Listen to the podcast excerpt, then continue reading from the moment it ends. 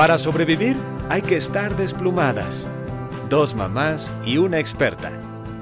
Hola, ¿cómo están? Bienvenidos a otro episodio de Desplumadas, dos mamás y una experta sin filtros. Hoy tenemos un gran invitado porque vamos a hablar de un tema que viene mucho al caso con el episodio pasado, que hablamos sobre eh, las enfermedades mentales que están en la alza, pues también las adicciones están en la alza. Entonces, traemos aquí el honor de tener a Moisés Cerur. Él es consejero técnico en adicciones y vamos a tocar el tema de cómo es que caemos en las adicciones, eh, qué es una adicción, cuáles son los síntomas, cómo podemos prevenirlos y demás. Así que bienvenido Moisés a Desplumadas. Pues muchas gracias, la verdad que es un placer estar en, en su programa y este, pues estoy muy agradecido por la invitación. Esperamos poder este, tocar algunos puntos de interés para todos y bueno, pues lo que más que nada se trata es eh, aprender un poquito más de, de por qué de las adicciones, ¿no? Bueno, empezamos a definir qué es una adicción. O sea, ¿cómo se define una adicción? Mira, una adicción, una adicción, bueno, de, la palabra viene de, de, adictus, ¿no? De esclavitud. Entonces, prácticamente una adicción es, es como que este, nos esclavizamos a la, a la, sustancia, ¿no? Más que nada es adicción a las drogas y al alcohol, específicamente.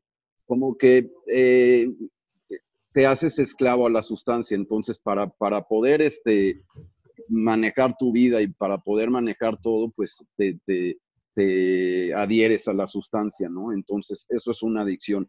Aunque eh, eh, en términos médicos, la adicción es, pues, prácticamente es una enfermedad mental, ¿no? Es una enfermedad de la mente porque nos, nos, nos toca aquí en el, en el óvulo frontal, donde tenemos el sistema de recompensa, ¿no? déjame decirte rápidamente, una droga, una droga es una sustancia que ingiero en mi cuerpo y me altera el estado de, conciencia y me genera placer. Entonces, bueno, las adicciones a las drogas pueden ser desde pastillas recetadas por médicos hasta las drogas comunes que se mete la gente, cocaína, marihuana y el alcohol, ¿no? O sea, finalmente es una sustancia que ingerimos y nos altera el estado de conciencia para generarnos un placer. Pero ¿cuándo es, es ya, o sea, por ejemplo, si tú puedes ingerir alcohol, porque yo ingiero alcohol, ¿no? O sea, ¿cuándo es que ya es una adicción? Bueno, hay, hay eh, el, uso normal de las personas normales, pues eso no, no, no, no, no genera ninguna adicción, ¿no? Obviamente, dependiendo de la frecuencia con que lo hagas. Si lo hacemos muy frecuentemente, pues vas generando una adicción. La adicción no nace en un día, ¿no? La adicción se va generando paulatinamente hasta que te haces dependiente de la adicción. No hay una, no hay una línea que me dice, ah, no, a partir de hoy ya eres adicto. No, eh, o sea, si lo usas con frecuente, pues eh, cuando menos nos damos cuenta ya, ya caímos en esa adicción, ¿no? Pero no, no es de que haya un, un punto de equilibrio que digas, ah, no, pues ahora ya eres adicto.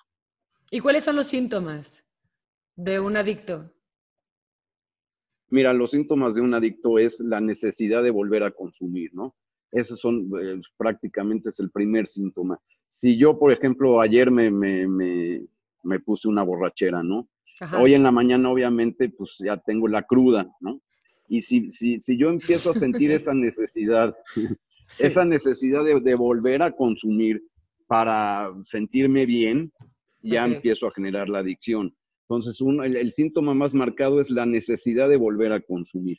Acuérdate que esto es una enfermedad de, la mente, ¿no? Exacto. Entonces, eh, cuando yo me siento mal, me siento inquieto, irritable, no sé, descontento, y mi mente me dice, pues échate una copita o échate un, eh, cigarro de marihuana, no te va a pasar nada, ¿no?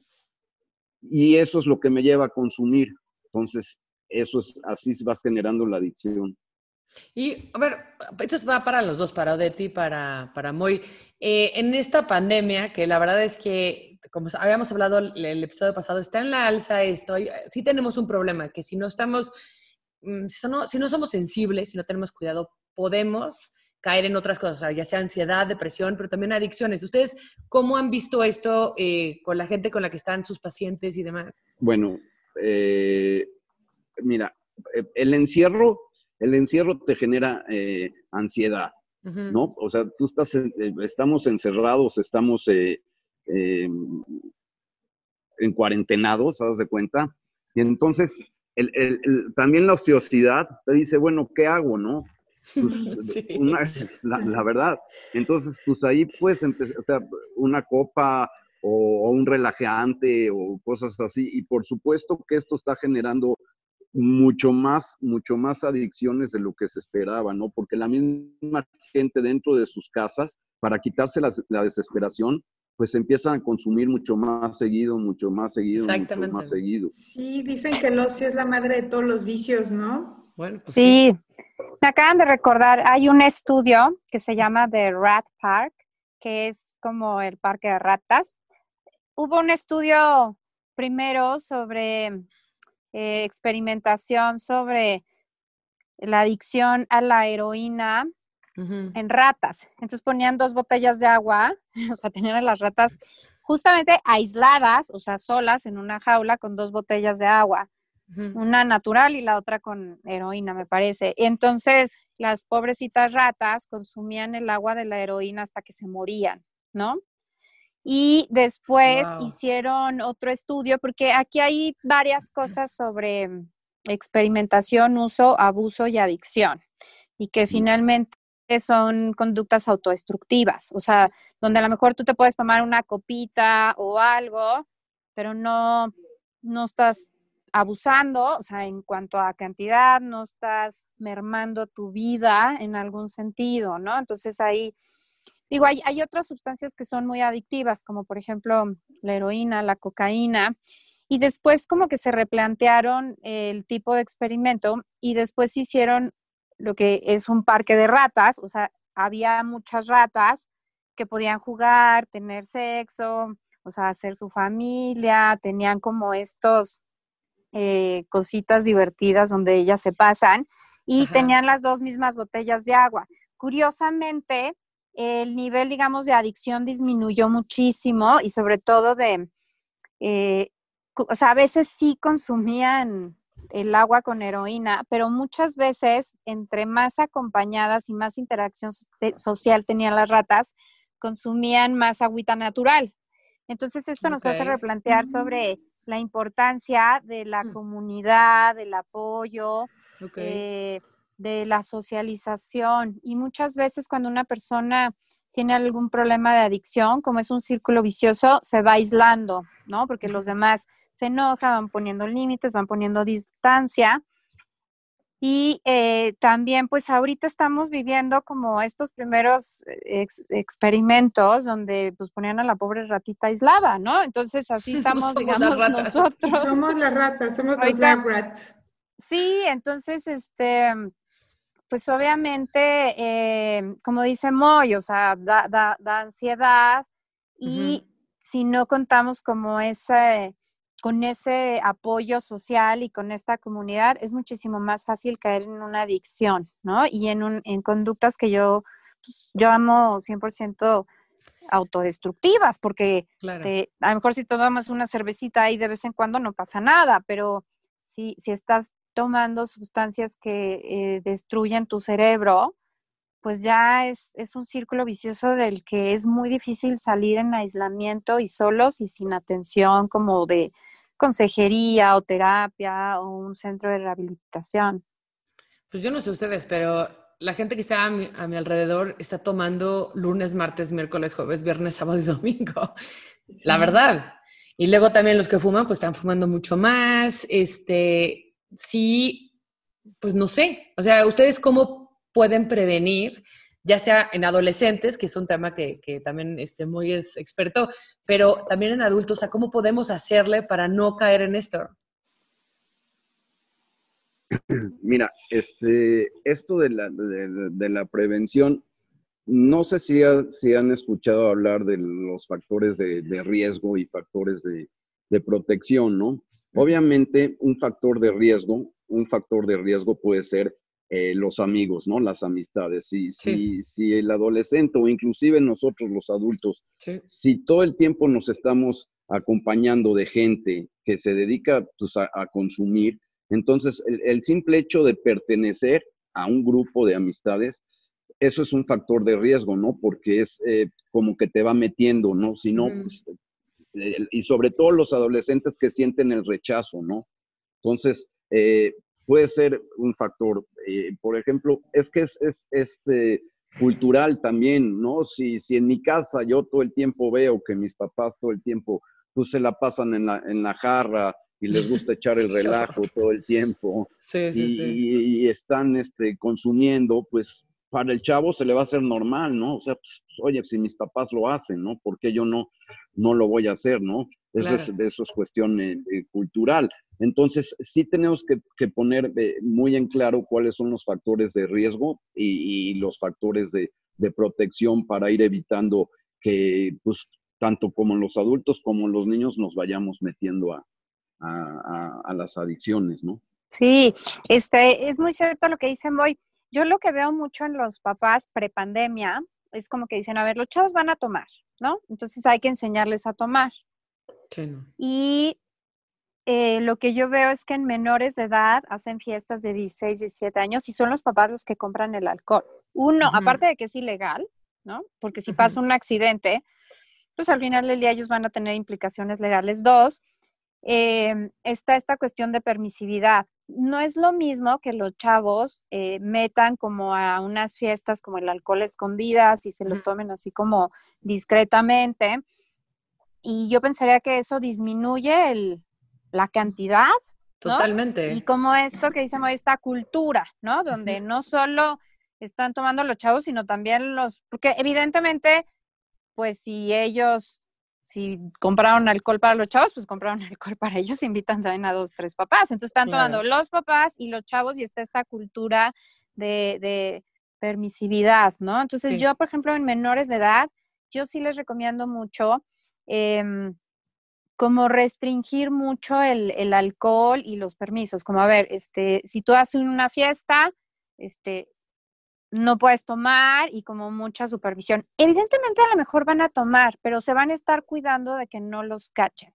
O sea, la, ellos lo que acostumbran es bajársela y medirse. Al final del día, estas cosas de, de medirse son un poquito como unos frenos, llamaría yo, porque en mi experiencia como terapeuta, cuando tienen permiso de, tomar, por ejemplo, o de, o de fumar, pues es como rienda suelta y entonces son las situaciones donde los chavitos terminan ahogados, ¿no? Este, con congestiones alcohólicas, de que me salen los papás de la otra fiesta, lleven a recoger a tu hijo que ya está aquí vomitando.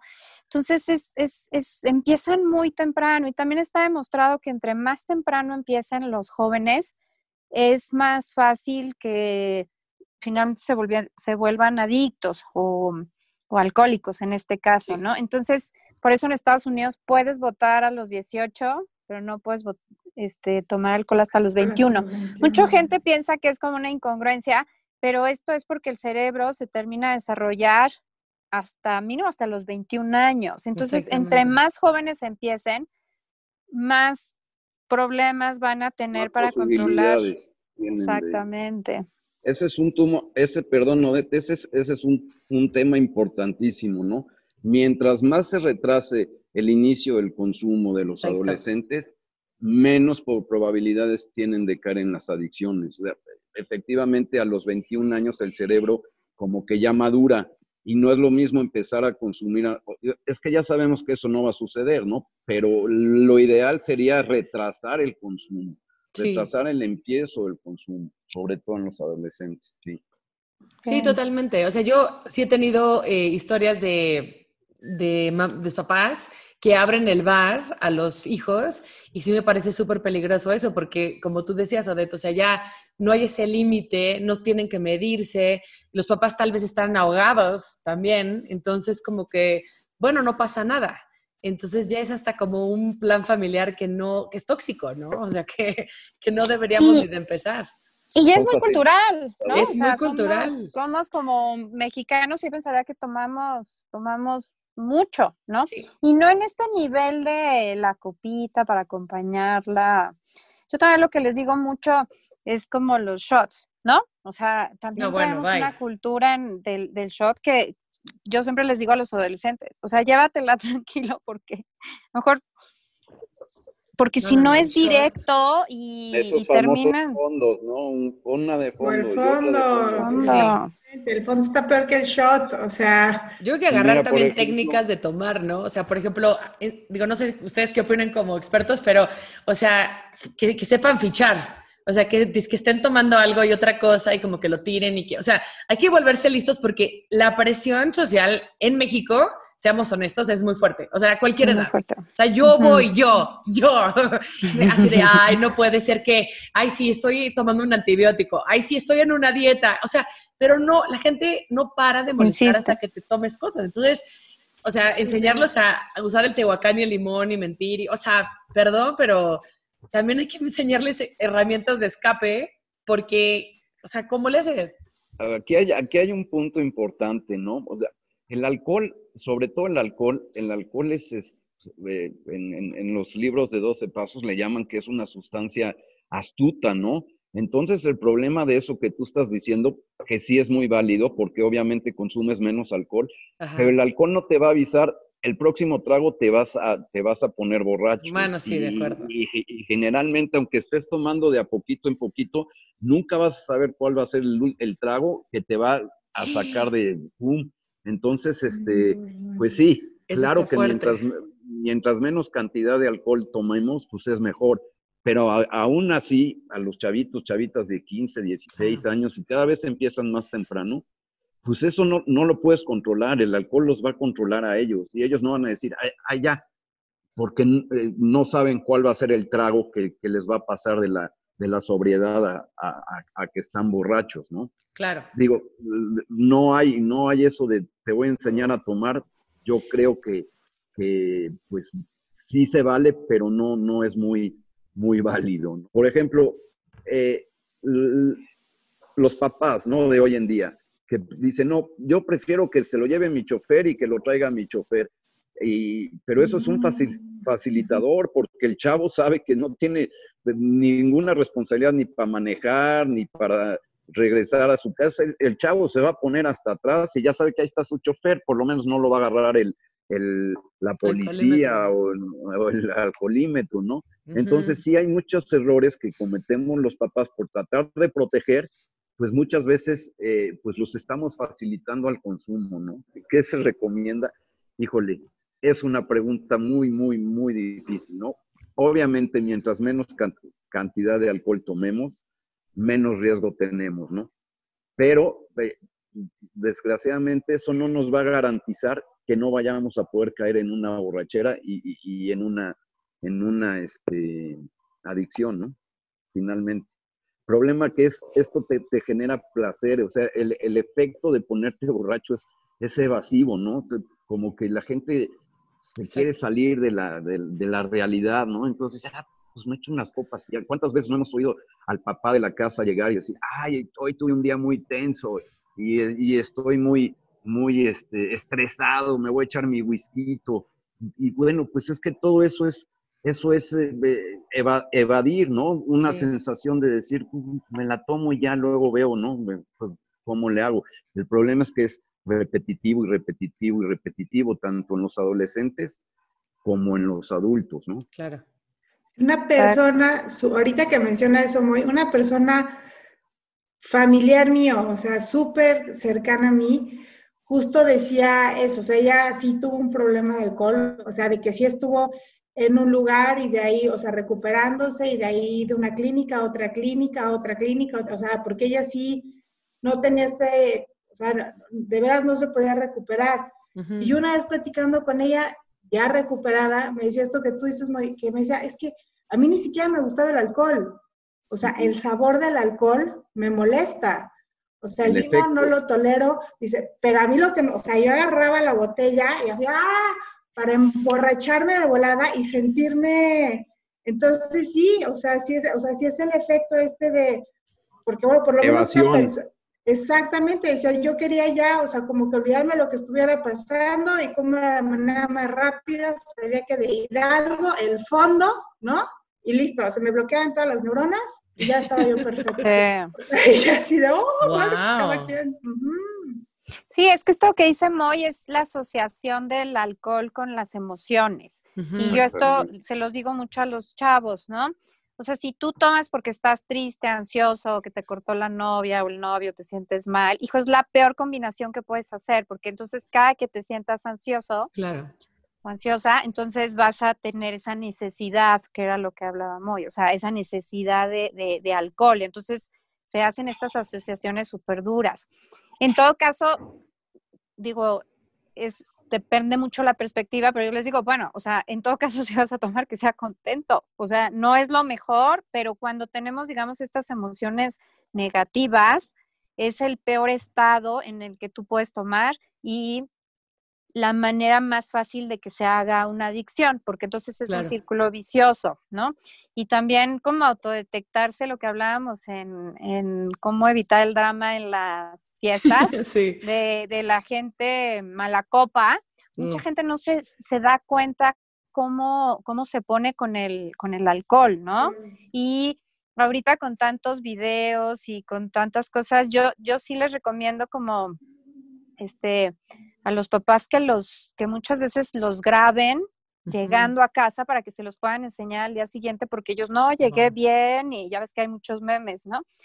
Entonces, que les enseñen el video y sí muchas veces se sorprenden de verse a sí mismo en un estado que no reconocen en el, en el momento, ¿no? Claro. Yo por eso le doy gracias a Dios que en mis años de fiesta y no existían redes sociales. ¿no? La verdad es que yo siempre fui muy fiestera, o sea, yo sí, pero digo, a mí este tema, les digo, yo viví con esta persona, eh, o sea, problemas, pero de alcohol, de bulimia, de drogas, todo, todo, todo así. La combinación, pues, perfecta para cualquier tipo de, adicción, ¿no? Sí. Y, y la verdad es que yo, yo decía, es que no puedo entender por qué eres así, ¿no? O sea, ahorita lo que decía muy al principio, que es un, una enfermedad de, la cabeza, mm. o sea, de... El lóbulo frontal. no, o sea, como que me hace todo el sentido, porque yo platicaba con él y le decía, es que no puedo entender por qué tienes que llegar, o sea, porque a veces ni siquiera llegaba a la casa, o sea, la aventaban sus amigos aquí afuera, ¿no? Y en la mañana cuando llegaba alguien a dejar algo a la puerta de la casa, estaba ahí tirada. O sea, si era una historia o sea, sí fue algo muy feo. ¿no? el riesgo, sí. No, o sea, o sea, sus amigos la dejaban abandonar en el antro, para que me entiendan. o sea, así de, pues es que ya se puso otra vez todas las chanclas, nadie sabe dónde está, todos tenemos que llegar a nuestra casa y pues bueno, ya nos vamos. Pues sí. ¿No? ¿Cómo llegaste? No sé. ¿Qué, te, ¿Qué tomaste? Tampoco sé. ¿Qué hiciste? No tengo idea. No, ¿y con quién estuviste? No, no, sabía nada. No, no, no, qué horror. O sea, si era una, o sea, y les digo, yo sí le preguntaba, o sea, pero ¿por qué eres así? O sea, porque les digo, yo sí era súper reventada, salía, pero a mí sí me decían, tienes que llegar a las dos, y yo sí llegaba hacia las dos o tres, ¿no? Y, sí. sí, pero pues, bueno, ¿no? Pero la verdad es que yo, todos, o sea, la verdad es que sí, me levantaba y me iba a la escuela, este, sea los fines de semana que salían, arrastrándome con la cruda, ¿no? Pero llegaba al comedor, aquí a este comedor, a desayunar con mis papás. ¿verdad?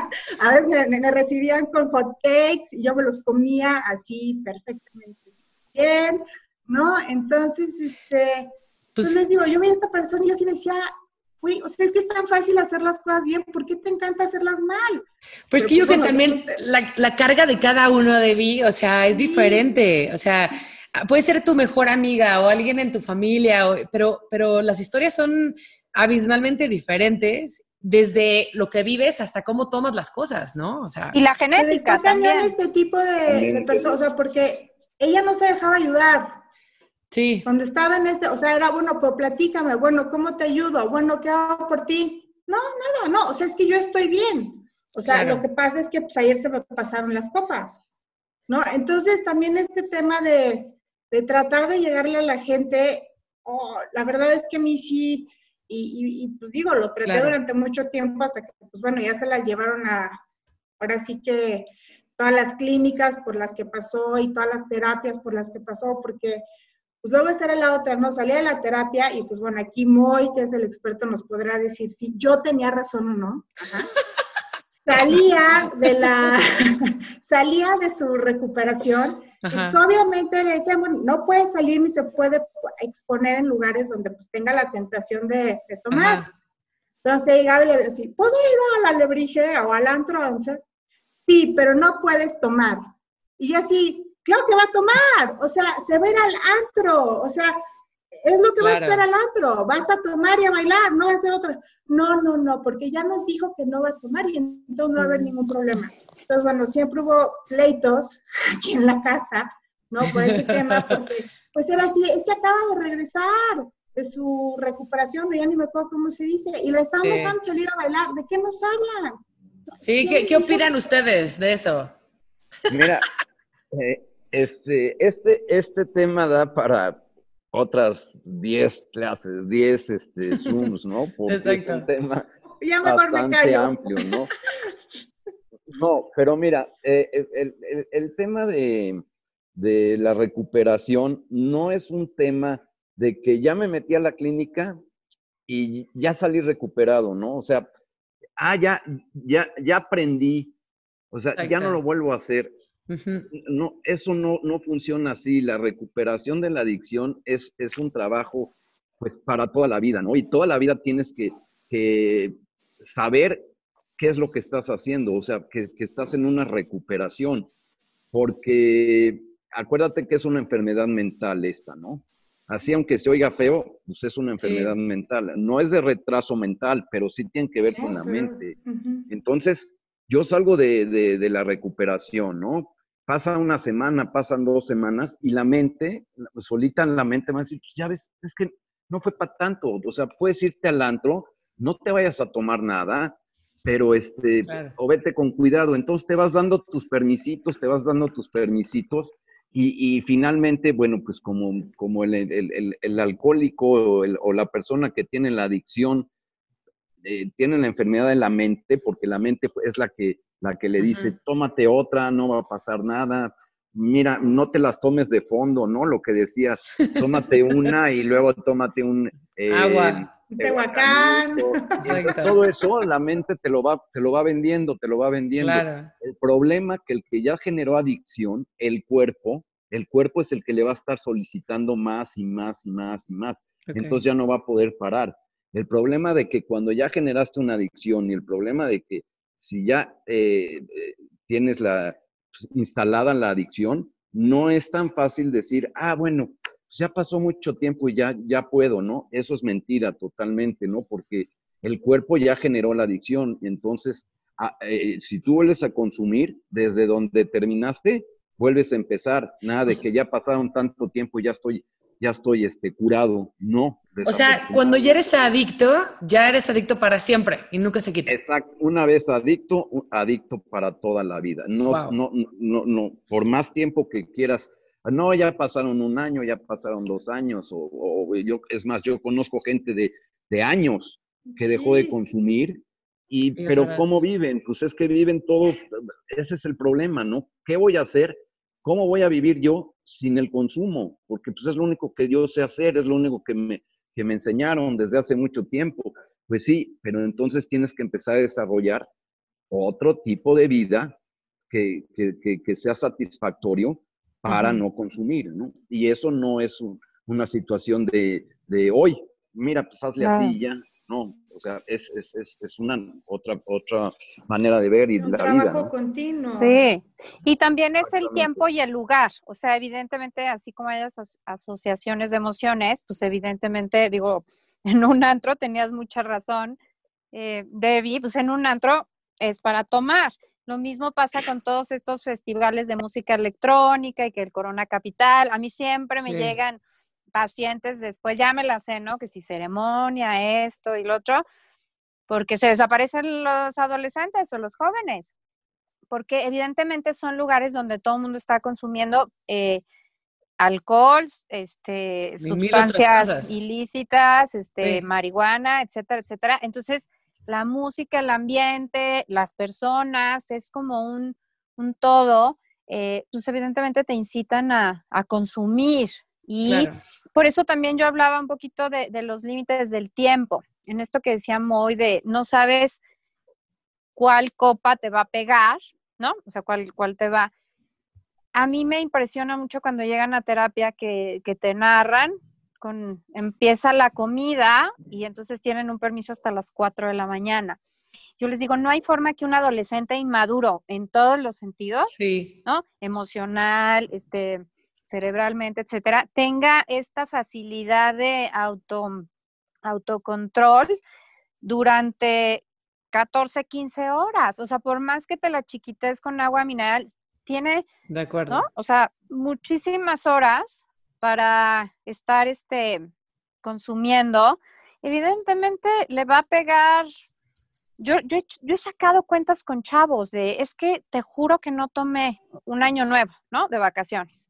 Es que te juro que me tomé dos copitas y luego el, el para brindar, ¿no? Y yo, ok, pero vámonos atrás que tomaste en la mañana, ok, pero vámonos atrás que tomaste en la noche. Claro. Y entonces contamos que llegaron a su cuenta a Acapulco un jueves y el año nuevo pon tú que es un lunes, le digo de jueves a lunes, contamos 37 tragos. Entonces, evidentemente, pues sí, de la cenita de año nuevo, según tú te pegó la tercera pero a ver, ¿por qué no te das para atrás, para atrás, para atrás, para atrás, para atrás? Y muchas veces en estas vacaciones, en estos fines de semana o en estos de reu, precopeo, antro, after, y pues tienen muchísimas horas para, para estar tomando y son todas estas situaciones de presión social, de ambiente, de emociones, de muchísimo tiempo, de permisividad y es como el ambiente perfecto para que tus hijos sean eh, alcohólicos o tengan algún tipo de, adicción, ¿no? Totalmente. Bueno, y quisiera ver, a ver, alguien que nos esté escuchando diga, bueno, tal vez sí estoy adicto y tal vez tengo un problema, pero no me importa. O sea, ¿cuáles son las consecuencias reales que, tienen los adictos y cuáles son los tratamientos? Entonces, quiero ver como que el, peor escenario de, de un adicto. El adicto finalmente pues mira, va a acabar prácticamente con todo, ¿no? Hay gente que ya perdió eh, su familia, ¿no? Que ya se divorció por, por, por adicto, ¿no? O por borracho. Pero dice, ah, no, pues no pasa nada. O sea, eh, eh, la verdad es que se pasó, ¿no? De la raya. Yo, pues, yo nada más tomaba. El, problema de, de la enfermedad, de la adicción, es que es la única de las pocas enfermedades que afecta a, los que más te quieren y a los que están cerca de ti, o sea, con tus actitudes revientas a todos los de al lado, ya sea tu mamá, tu novia, tu prima, tu amiga, tu socio, tu vecino de arriba, porque todo el tiempo estás ahí con la fiestota y ya no te aguanta. O sea, toda la gente que te rodea, la afectas con tu comportamiento, ¿no? Ya, ya sabemos que nada te emborrachaste, pero todo, todo, todo lo que afectas a tu alrededor y, la gente pues te va dejando de querer, porque por más de que yo te quiera y que te ame y te adore, yo ya no puedo estar soportando tus actitudes, porque pues, me, pones peor, ¿no? O sea, y, la gente no lo entiende, ¿no? Entonces, aguas con eso, ¿no? Porque, porque es, o sea, no nada más te estás afectando tú, ojalá y nada más nosotros, el, que tiene la enfermedad se afecte. E, el, problema de esto es que afectas a, a todos los que te quieren y más ahorita en una pandemia, que estamos encerrados en, un departamento y estar, eh, eh, o en una casa, y, estar con el borrachín de, del marido, o esperando a que llegue el hijo de la casa del amigo, y, puta, ¿y a qué horas va a llegar mi hijo? Y, son las dos de la mañana, y no ha llegado, y a ver si no le pasó algo, y háblale al chofer. o sea, ¿cómo está la persona? ¿Cómo está la gente que, que, no está consumiendo, no? Ese es, es un problema que, que bueno, pues ya eh, ahí es donde empieza la adicción, ¿no? Porque a pesar de que ya viste las consecuencias que tienes, ya viste que ya perdiste trabajo, ya perdiste negocio, ya perdiste amistades, ya perdiste dinero, y dices, no pasa nada. Wow. nada más me emborraché. Y hay mucha, o sea, el, problema que, que para, para, que alguien, para que eh, yo pueda ayudar a alguien en este caso, pues me lo tiene que solicitar, ¿no? Porque mira, eh, hay mucha gente que lo necesita, muchísima gente, pero tú no puedes ayudar a alguien que no te dice, pues, necesito ayuda, ¿no? Porque yo te puedo decir a ti, oye, es que yo te, vi, yo te veo muy mal, yo veo que cada vez que tomas la riegas, eh, la otra vez te subiste arriba de la mesa, mira, ya chocaste seis coches, pero y la otra persona dice, sí, lo que tú quieras, pero yo estoy bien. Entonces, pues, no, no, no, no hay manera de ayudar a alguien que no quiera la ayuda, ¿no? Totalmente. Sí, yo lo que diría es, es la principal causa de muertes en jóvenes, el alcohol o el consumo de drogas por los accidentes y el manejo, ¿no? O sea, manejar o que se querían cruzar el balcón y se cayeron. O sea, hay muchísimos accidentes y es la principal causa de, de, muerte en, en, los chavos. Y también hay un mito, por ejemplo, de, de la marihuana, así como es la hierbita ancestral y buena onda y el cosmos y la buena vibra. Yo he tenido, o sea, soy una psicóloga perdida en un país de 100 millones de personas, 130, y yo he tenido, o sea, más de tres casos, que, se me que es mucho, pues, para un simple para un simple consultorio, por así decirlo, de chavitos que consumen marihuana y tienen episodios psicóticos. Entonces, o sea, literal es la marihuana, y cuando yo se los digo es un alucinógeno. Me dicen, no, no, no es un alucinógeno. No, sí es un alucinógeno. Entonces, eh, yo he tenido chavitos que, pues, literal se desconectan de la realidad y los tienen que internar en hospitales psiquiátricos porque em, empiezan a tener delirios de paranoia y pierden literal el contacto con la realidad, este, y puede producir, digamos, también una esquizofrenia en casos graves, ¿no? Que es lo que se conoce cuando te quedas en el viaje, ¿no? Entonces, mucha gente piensa, tú no sabes si tu cerebro, o sea, al final del día no lo sabemos, no tenemos estudios, si el cerebro tiene alguna disfunción chiquita y una epilepsia que no es convulsiva, si, si tenemos una genética, una predisposición, etcétera, etcétera. Entonces, cuando creen que no va a pasar nada, muchas veces sí puede pasar y en eso tienen que estar bien conscientes porque creo que, por ejemplo, nosotras, ahorita que hablaba Debbie de nuestra juventud y así, yo me acuerdo que a mí no me gustaba el cigarro y soy alérgica al polvo y no sé dar el toque y tuve asma, entonces pues no hay forma de que yo fume, pero sí me acuerdo que pues, los cigarros eran como bonitos y la cajetilla pues normal y estos anuncios de Malboro con estos vaqueros bien guapos, entonces yo me acuerdo que me encantaban los anuncios, eran muy bonitos.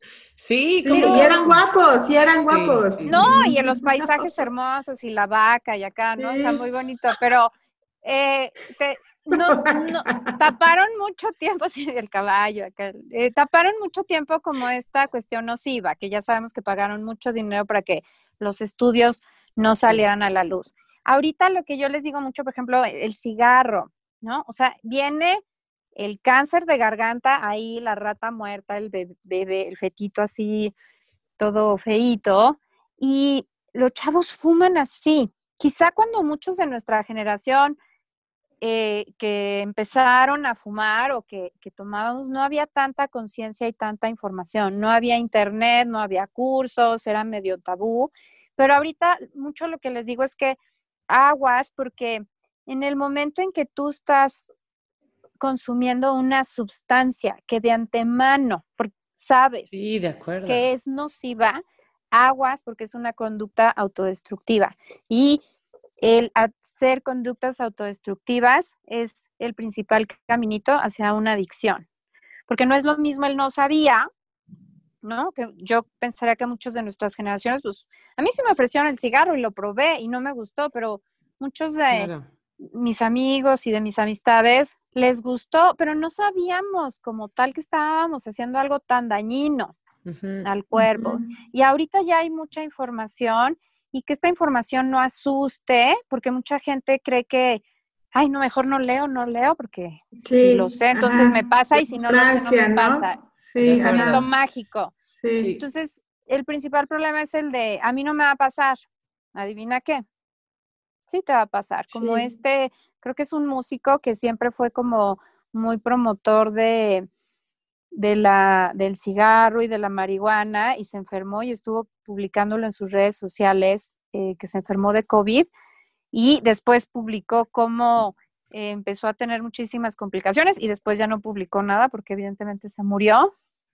Y, y, me parece que su última publicación fue sean sanos, no fumen, no consuman esto, no lo otro, porque no era una persona grande, ¿no? Y entonces al final del día tenía los pulmones pues muy dañados. Entonces las cosas sí pasan, puedes destruir tu vida o simplemente puedes tener una calidad de vida que no es sana y que va a mermar todas tus capacidades, porque mucha gente dice, ay, bueno, es que soy sigo estudiando. Bueno, pero a lo mejor si no tuvieras ese consumo, a lo mejor estudiarás mejor o tendrías un mejor performance. ¿Cómo lo puedes saber, no? Totalmente. Y entonces los tratamientos eh, de, de, estos, o sea, sí hemos visto todas películas y hemos leído cosas de que son durísimos y son 28 días o y tienen que ir a ciertos lugares. O sea, ¿cuál es, cuál es el mejor tratamiento dependiendo la adicción que tienen? Mira, definitivamente el tratamiento ideal es un programa de 12 pasos.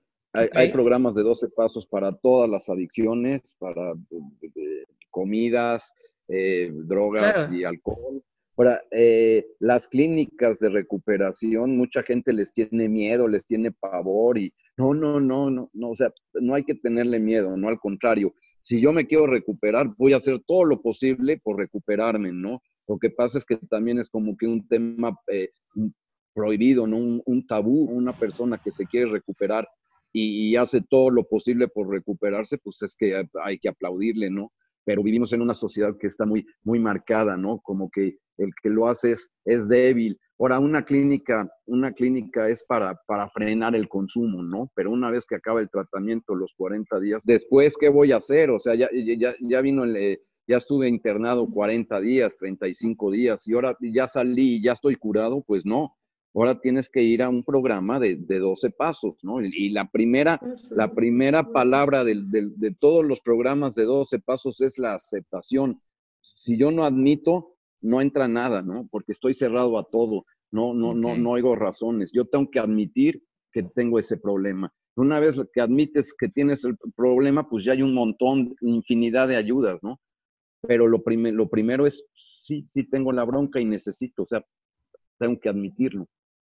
Ahí empieza la recuperación. Sí, sí las clínicas son para desintoxicarte, porque justo en la cruda o en la abstinencia es cuando dan más ganas de volver a consumir y es cuando pues te tienen como que ayudar a que encerrarte a que no consumas y no tengas acceso y ya después vienen justamente todos estos tratamientos. Lo que se ha estudiado que funciona mucho justamente son, este, por ejemplo, la terapia cognitivo-conductual acompañado de también ciertos medicamentos. La verdad es que últimamente la investigación y el desarrollo de medicamentos que ayudan a las adicciones ha, sido muy buena y han desarrollado eh, cosas muy, muy importantes eh, tratamientos, por ejemplo, que se usan en post, en trauma de veteranos de guerra, se ha visto que también funcionan mucho, por ejemplo, en el tratamiento de, del alcoholismo y la adicción de drogas, ¿no? El chiste es exacto, es este camino de aceptar, eh, tratarte, desintoxicarte, y es un proceso que no acaba toda la vida, ya sea doble A, 12 pasos, terapia, un neurólogo, un psiquiatra, este, también algo muy importante también, este, también muchos caminos espirituales y religiosos cuando ya estás avanzado, se ha visto que funcionan mucho. No al inicio, pero mucha gente, por ejemplo, también cuando, cuando se, jura, ¿no?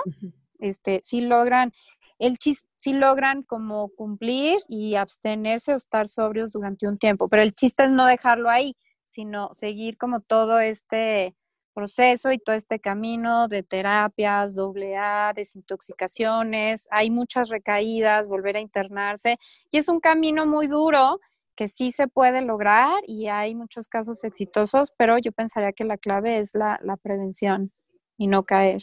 Totalmente. Ahí. Oye, Ode, yo tengo una pregunta de ahorita lo que platicabas de, de, los medicamentos, ¿no? Digo, y yo todo esto lo sé pues por la persona esta que les platico a mi familia. Igual, en alguna de estas este, clínicas, y no, no sé qué momento era, pero pues bueno, ya le iban a recetar algo y su papá fue así de, no, no le dé nada porque pues no, no vaya a dejar de ser adicta al alcohol y a todo lo demás para volverse adicta a estas pastillas. Y entonces, digo, ahorita sé que estás diciendo, digo, esto fue hace años, ¿no? Le estoy hablando de ya hacía mucho tiempo, ¿no? Y pues ahorita tú estás diciendo que estos medicamentos pues, han mejorado mucho. Y te hago la pregunta porque, pues bueno, los papás de esta chava, pues sí, o sea, esa fue su primera reacción, fue de, oye, no, tenemos que encontrar otro camino porque pues yo no quiero que mi hija deje una adicción para meterse a otra. Entonces, ahí pues, ¿qué hubo? Ay, Debbie, me acabas de dar una idea muy buena. Deberíamos de hacer un programa de eso, que es el tabú de los de los medicamentos psiquiátricos o neurológicos, ¿no? Sí. Evidentemente ha habido un desarrollo muy importante, pero eh, la gente le, le, tiene pavor a, no le tiene pavor al cigarro, pero entonces, este, no le tienen pavor al cigarro, pero le tienen pavor a darle una pastilla que va a ayudar a tu hijo a disminuir la ansiedad sin provocar eh, ningún efecto secundario tan negativo como el uso de una sustancia. Porque sobre todo en México, yo se los digo a los chavos, por ejemplo en coca, ¿no? O sea, yo he conocido a gente con la nariz destrozada, porque evidentemente tiene efectos ya a nivel anatómico, pero muchas veces porque igual te están dando vidrio molido o cuando revisas que tiene la marihuana del narcotráfico, no es que tenga cannabis o que tenga ciertas sustancias, sino que tiene otras 32 entre, este, para fumigar, etcétera, etcétera. Entonces, es, al final del día un medicamento está controlado, un medicamento necesita receta para comprarlo, un medicamento tiene estudios de efectos secundarios, hay, hay como muchas, como dice Moy, podríamos hacer 10 capítulos, pero... Igual y deberíamos de hacer uno de los mitos de del consumo de, medicamentos. Eh, siempre hay que sopesar los efectos secundarios y aunque bueno, luego te ponen los peores en las, en las letras chiquitas, pero en la práctica no es tanto así. Pero pues, ¿cuál es el efecto secundario de consumir sustancias ilegales? Pues muchas veces es la muerte y la destrucción de tu vida. Sí. Mira, eh, este, este, este punto es muy importante. Obviamente el medicamento, pues es, es este, eh, uno de los descubrimientos más modernos que hay, ¿no? O sea, un, medicamento puede solucionar muchos aspectos de tu vida. Nada más que, eh, acuérdese, ah, bueno, hay que acordarnos que el medicamento también puede causar una adicción, porque si yo voy con el psiquiatra y el psiquiatra me dice, mira, te vas a tomar una pastilla cada 12 horas, ¿no? O X.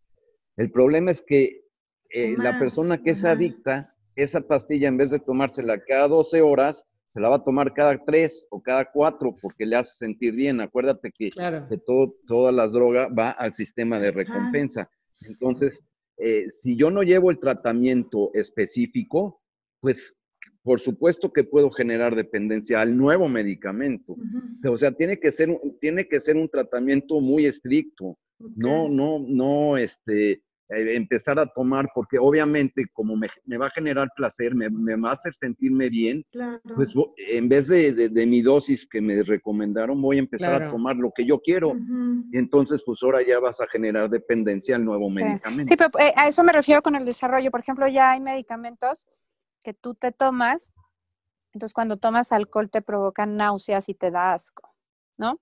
Entonces, este no te hace sentir bien el medicamento como tal, pero ese medicamento hace que pues, le vas a recaer, te, una, y ah, te genera muchísimo malestar, entonces hace que hace que rechaces y al final del día no tiene ningún efecto placentero el medicamento. o también, por ejemplo, hay mm, ciertos sueros que te ponen una vez al año y entonces te equilibra todas tus em, tus químicos en el, en el cerebro y no es algo que te tienes que estar como tomando cada 12 horas.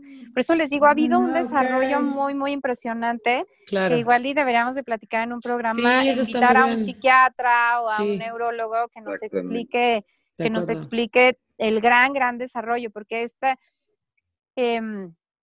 esto que están ustedes pensando sí es como dice Debbie, ¿no? De hace de hace años, o sí hay, sí hay muchos medicamentos así como dice Moy, ¿no?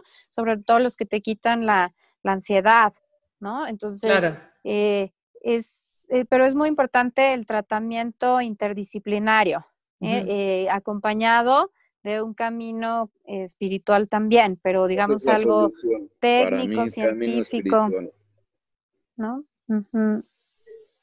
Entonces, ¿qué, ¿qué, recomiendas más, este, Moy? O sea, si llega alguien que tiene esta adicción y va a empezar, ¿cuál, cuál sería como que tu recomendación de cómo, cómo ir, o sea, abrir la puerta al recuperarse al tratamiento?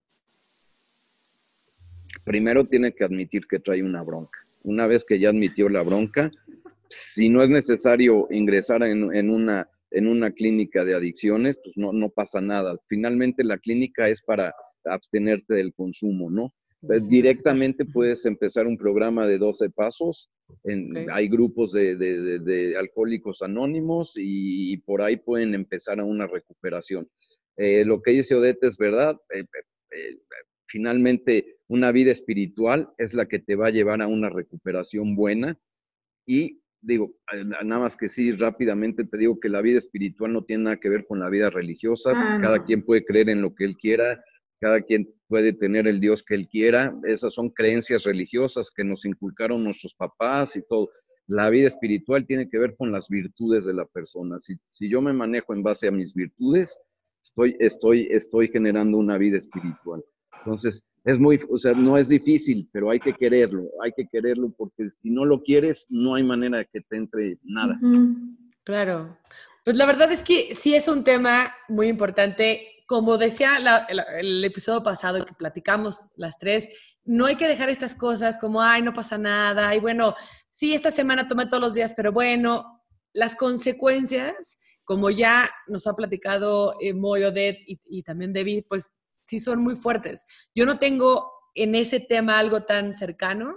La verdad es que tener una lupa en nosotros y también en los que están alrededor y no puedes obligar, como dicen, a llevar a alguien hasta que lo acepte, pero igual y tratar de encontrar la manera correcta para mencionarlo y si no, pues que muchas personas le, digan, porque ya estamos viendo que las consecuencias de una adicción ya en forma son terribles, perdiendo casi todo.